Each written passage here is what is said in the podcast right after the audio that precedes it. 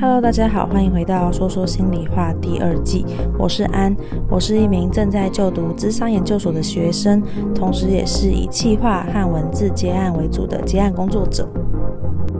今天呢，要做一集心里话信箱的回信。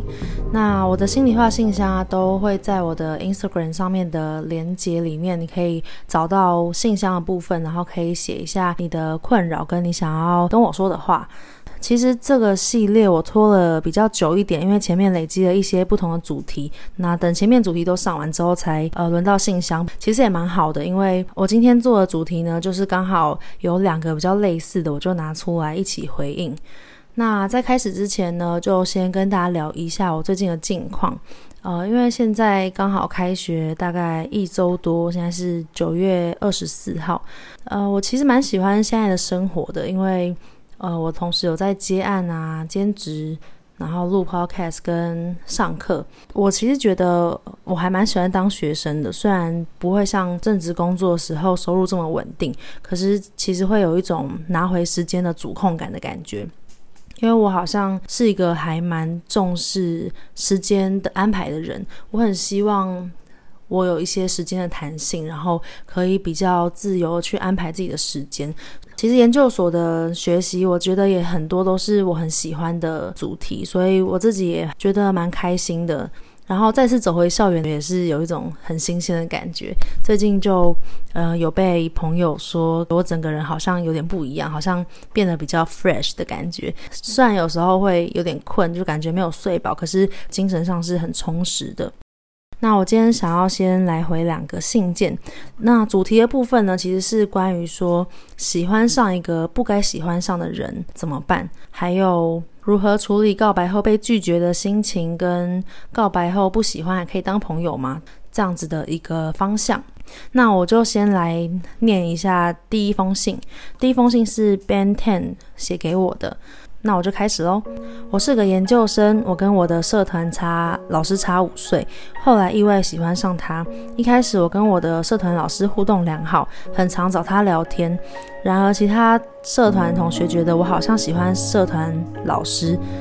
所以很常私底下拿社团老师来开我玩笑，譬如说哦，来社团溜达都是为了老师啊，想跟老师谈师生恋啊。那听到这类的玩笑，我都会冷处理，想说同学们不要在老师面前拿他开我玩笑就好。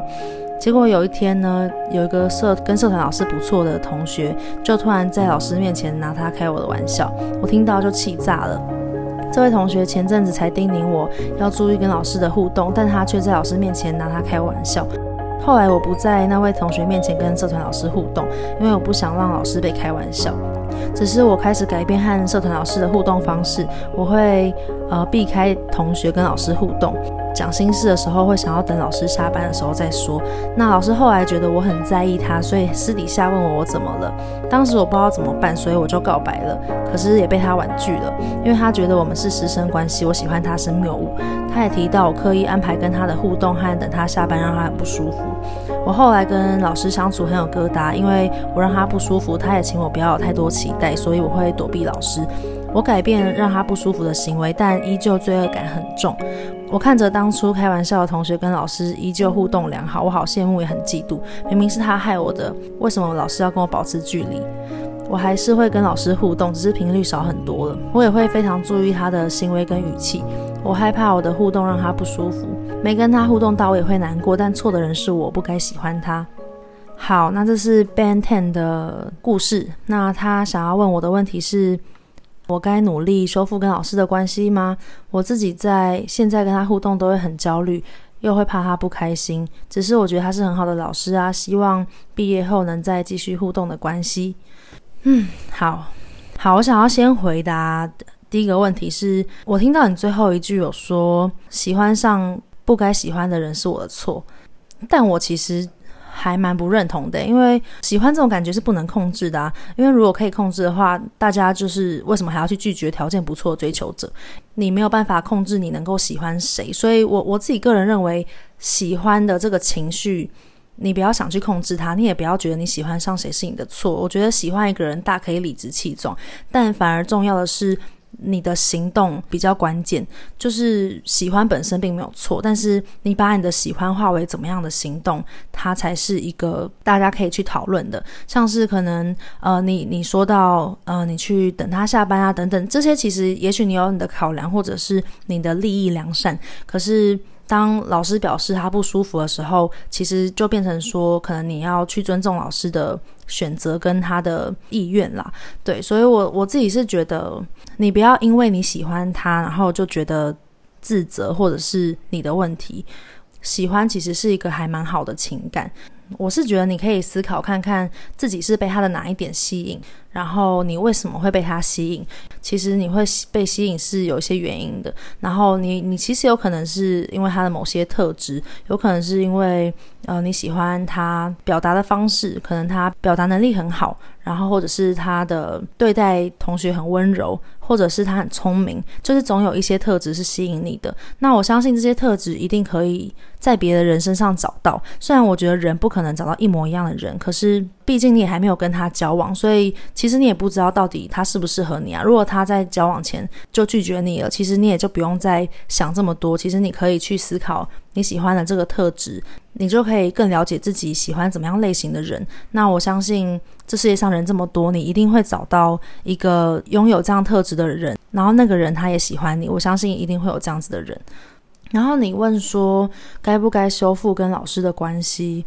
其实关系这件事情就是两个人的，我觉得你能够控制的只有你自己的行动，但是你其实没有办法控制或者是决定别人要怎么去回应你，或者是他的行动是什么。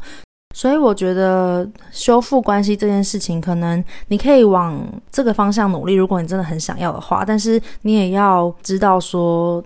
这个结果不一定会是好的，因为毕竟要不要修复关系，不是取决于你与你一个人。如果社团老师他现在就是没有办法回应你的感情，或是他现在就是觉得需要跟你保持距离，或是觉得很尴尬的话，那那就是他那边的选择。那你可能也没有办法去强迫或者是改变什么。如果你自己觉得可以承担这些事情的话，你可以去尝试看看跟他保持关系，但是可以去思考看看，说你希望修复跟他的关系的目的是什么？真的是因为你想要把他当做老师对待，然后持续跟他保有师生的关系吗？还是你跟他维持关系，你就是觉得也许有一天他能够回应你的感情？我觉得这个还蛮重要的，因为有时候你的。想法跟你的动机就会反映在你的行为上，然后其实老实说，有期待就会带给别人压力，因为毕竟他现在已经知道你喜欢他了，所以我觉得可以去思考看看啦。如果我最后真的没有办法有好的互动，或者是没有办法修复关系的话，我觉得就是可以 move on，欸，就是往前走，然后慢慢去放下这件事情。就是因为那可能代表他认为你们的关系是那种告白之后他觉得尴尬，他可能就没有办法面对的关系，他也不一定会想要维系的关系。如果对方的态度是这样，你也不用真的那么的执着在他身上。也许对你来说，先调整好自己的心情比较重要，因为你现在互动的时候，你都会自己很紧张，然后很焦虑，所以我会觉得，如果你跟他互动，你会担心这么多的话，那你要不要就是先。稍微让自己沉淀一下，等到你自己已经心安理得，觉得你就是把他当老师看待的时候，你再去跟他互动，已经没有再对他有情愫的时候，你的互动也会很自然，他也会感觉到，你也不会自己在想东想西的。或者是你也可以选择你继续喜欢他，但是你的喜欢努力不要化为太明显的行动，让对方觉得不舒服。但是我自己觉得对你最好的，有可能还是既然都被拒绝了，那你就换下一个目标，或是自己就先沉淀一下会比较好。呃，因为下一封信其实也有一个跟你蛮像的问题，我回应完下一封信之后，我会再拿我一些过去的例子跟你们分享，会再分享一下我自己的故事，然后跟我对这些事情的一些看法，这样子。好，那我就先讲到第二封信。第二封信是依依写的，他说。安你好，很喜欢听你讲话，还有心理的分析做法，也有听到如何走过低潮。最近我遇到感情上的状况，我是一个巨蟹座的同志，这两三个月跟一个软体认识的狮子座朋友，几乎每天晚上都会聊赖，在八月份每个礼拜也都会一起出去两次，甚至还会约出去过夜玩乐。过程中晚上我抱着他睡，他没有反抗，但也没有主动抱我。在最后一晚时，我忍不住跟他告白了。他回应对我的感觉，他也不知道是什么。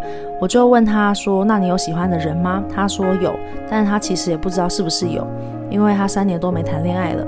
从那晚之后，隔天的整个气氛都变得很凝结，跟他聊天不那么热络，一直延续到现在。赖的回应也是很久很久才回应。现在的我心情还是很低潮，觉得就算不喜欢，至少还可以当朋友吧。但现况看起来似乎是完全的不想理会。想问安有遇过这样的状况吗？要怎么样才能赶快跳脱？谢谢你。然后想要知道如何处理告白后被拒绝的心情，还有告白后就算不喜欢还能当朋友吗？嗯，在回答你的问题之前呢，我想要先肯定一下告白这个行为。其实我觉得我还蛮佩服告白这个行为的，因为其实，在你们告白之前，可能你们是暧昧或者是暗恋一个人，可是，在你们不明说的话，其实双方就是没有压力的状态，然后也可以维持原本的相处。可是，其实当你选择告白，也就是说，你把喜欢化为行动的时候，某方面来说，是为你的喜欢去付诸行动跟负责。同时呢，也代表说把这件事情台面化。那台面化的话，就是你告诉对方你喜欢他，你也是把你的选择权交给了对方，就变成对方有一个 say yes 或是 no 的压力。当然，就是如果他说 yes，就皆大欢喜，你们就在一起。可是他如果选择 no，就变成有可能。你会很尴尬，或是他会很尴尬，因为不一定每个人都可以很成熟的去处理面对一个喜欢自己却没有办法回应对方的这种情感跟压力。当对方觉得他没有办法回应你的时候，有可能你们的关系就会变得不对等，就是会变成你单方面的付出。就不会是一个很平等的朋友关系，这种状况也会，就是可能会导致你们的关系有点失衡吧。那同时你也可能会没有办法放下你的期待，你可能还是会觉得说你就是喜欢他，你总是还是会希望他有所回应，除非你真的可以做到说你喜欢他，然后你也不求回应，但应该蛮难的吧。所以我觉得相处会变质，或者是对方会消失，或者是对方会觉得尴尬，就不说对错，但也都是还可以理解的行为啦。那其实是说，在你们告白的时候，你们就应该要知道说，你们可能会需要承担这个风险。我相信你们选择告白，也就代表你们有勇气去承担这件事情，因为这个行动本身其实就还蛮需要力量的。我觉得，那它也需要一定的动力。对方如果明确拒绝，某方面来说，其实也是好事。我知道当下一定会不好受，可是其实我看过有些案例是。不知道怎么拒绝你，可是他们其实也不喜欢你，也没有想要给你机会，所以就是不明确拒绝你，然后也不会断掉关系，所以就是有一种可能把你当做备胎的感觉，或者是就把你放在旁边，给你一个很模棱两可的灰色地带。但是其实这种感觉会更糟，因为你可能没有一个明确的答案，所以你更难放下，你可能就会一直觉得哦，我是不是还有机会？所以如果对方直接想消失，跟他就给你一个很明确的 no，或是直接斩断关系，当然你可能要承受失去这个关系，但是至少就不用一直卡得不上不下。回到告白这个行为，我觉得也许告白这件事情也是因为你喜欢他，喜欢到你想要有一个答案了吧？就是也许是你心里面已经觉得给我，就是给我给我个痛快的那种感觉，就是跟我在一起，不然就是我也想要放弃了。不然，有些人其实是他是可能喜欢一个人，但他却永远都不敢告白的。像我自己就是还蛮没有办法告白的一个人，因为我觉得我就没有办法去承担说。呃，失去这一段朋友关系，或者是我就没有办法承受把选择权交给对方，然后把承受就是对方 say no，我可能就觉得很丢脸之类的。呃，我自己就是很阿 Q 这样，然后我可能就会以前小时候可能暗恋别人的时候，我可能就觉得那我就默默喜欢他，然后我觉得就不是不在一起也没关系，我就是自己一直在那边很自虐的喜欢一个人这样，我觉得都是选择啦，我自己就是。选择不告白，那我自然就是不用承担那个被拒绝的风险。可是我也不可能有跟他在一起的机会，所以呃，我觉得你们愿意告白，奋力一搏，就是帮自己争取，其实也是值得赞许的，值得肯定的。只是你们可能刚好喜欢的那个人不喜欢你，那我觉得也不用太多做联想，这就只是刚好而已，运气运气嘛。毕竟人这么多，你怎么可能每个告白都刚好喜欢你？就是试着去尊重对方的决定吧。就是也许你不一定能够理解呢，但你试着去尊重，去站在他的立场想一下，如果今天你有一个不喜欢的人跟你告白，你又不知道怎么回应他的情感的话，那你会怎么办？你还能够很自在的跟他相处吗？还是说你跟他相处，你也会担心他有负担或什么的？双方之中对彼此的情感有点不一样的时候，真的就会面临到一些比较尴尬的状态啦。我自己想要分享一个故事是，我比较不是告白的那个人，但是呃，之前有一个男生朋友吧，应该也是跟他算是还不错的朋友，就会聊蛮多的事情。那我也还蛮欣赏这个人的，我没有到喜欢他，但是反正有一次就是呃，他就跟我告白了。我那时候算是。我当下好像有一点去反驳他的感情吧，就是可能我那时候也不知道怎么应对，我可能就觉得他原本不是喜欢某某某吗，他怎么会说他喜欢我？他是不是搞错了？所以我算是有一点很直觉的去反反驳对方的喜欢。其实那时候想一想，现在想想会觉得对方应该还蛮受伤的。可是我当下就是有就是有有点吓到，所以没有给一个很肯定的答案。反而去拒绝他这样，但是我后续就是有补上说，哦，我很珍惜我们的关系啊，我我还是希望我们可以当朋友。但反而是他后续就变得很退缩嘛，就是反正他后续态度自己就改变，开始回避我啊什么之类的。但我其实明明就没有透露出不想跟他当朋友的讯息，然后甚至我是想要跟他继续当朋友的，可是却因为他的告白，然后告白失败嘛的原因，我们反而之间的友情就是有点断裂吧。当时是很想要了解说他为什么要这样子，就有再去问他，他可能就是打哈哈，或者是说哦没有啊，我们还是一样啊之类的。其实那时候有一段时间让我觉得有一点难过。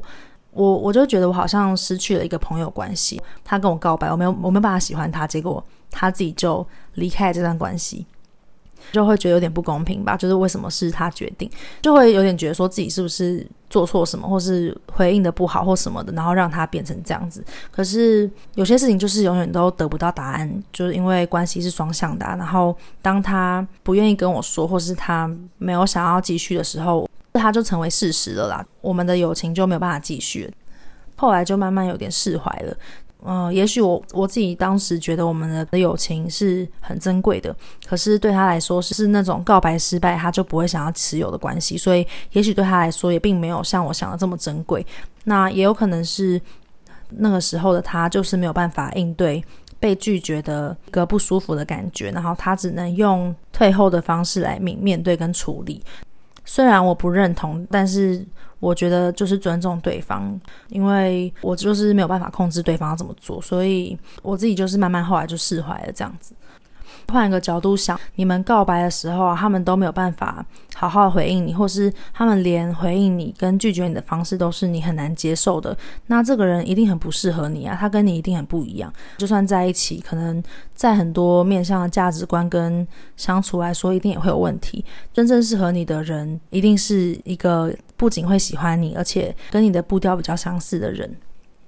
那我再讲另外一个，就是我比较算是主动的一个案例好了。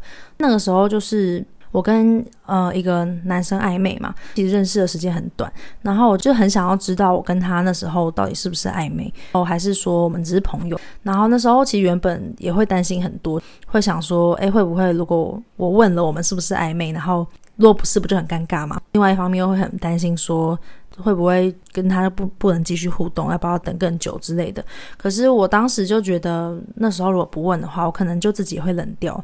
后来，呃，有一个同事就给我一个我还蛮认同的建议，他就说：“这就是你的步调啊，你不用担心主流或是社会觉得快或慢，你现在就是觉得是一个适合时机。那如果他真的觉得不行的话，那就只是你们的你们的步调不一样，可能你们就不适合，那你们就是没有缘分要在一起吧。”适合你的人也会跟你步调一样，他一定也可以接受现在你的这个速度。这样，我其实觉得还蛮认同的吧。我就做我自己就好啦，就根本就还没在一起，然后我都还要去顾虑这么多的话，在一起的话，我不就变成我要超级委屈自己，我也要一直去做一个不是我的人。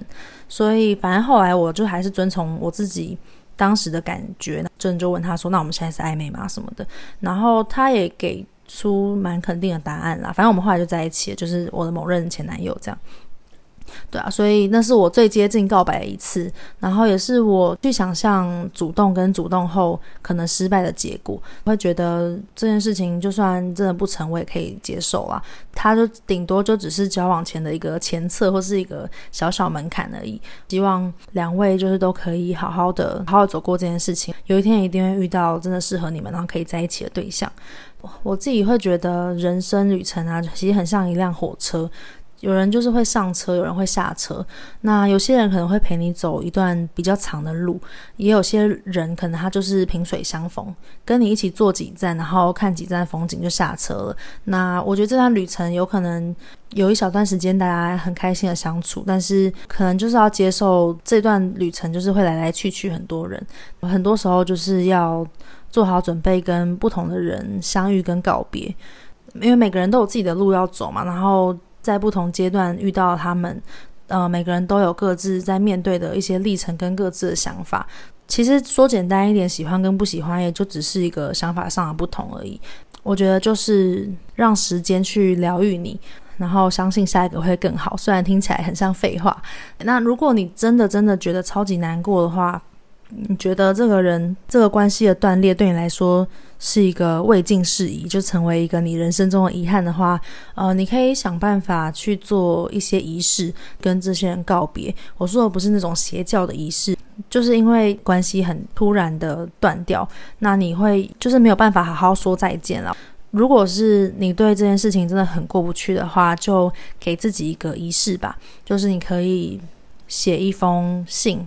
然后不要寄出，你就写信给他，然后把你想要跟他说的话，你想要跟他做的一个告别写上去。然后你可能可以把它收藏在抽屉里面，或者是你可以把它烧掉。这个烧掉就是能够传达给对方，然后是跟对方说再见。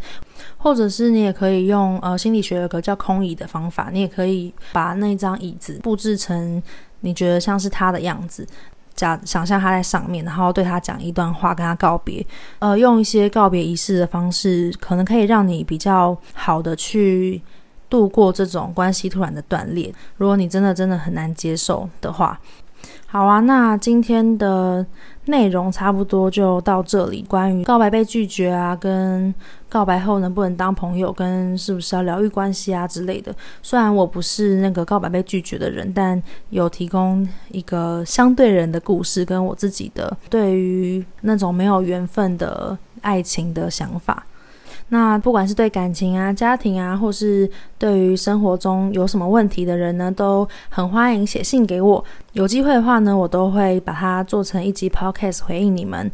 另外呢，就是我的 Instagram 上面的连接也有打赏连接。就是欢迎大家赞助我做创作，其实每周都每周都花蛮多时间在 Podcast 上面啊，但越来越多人看到或是听到，还是觉得这是一件有意义的事情，所以我还是会努力持续产出。对，那如果大家可以给我一点支持的话，我会觉得很很开心的。那这集就先这样，我们下次见，拜拜。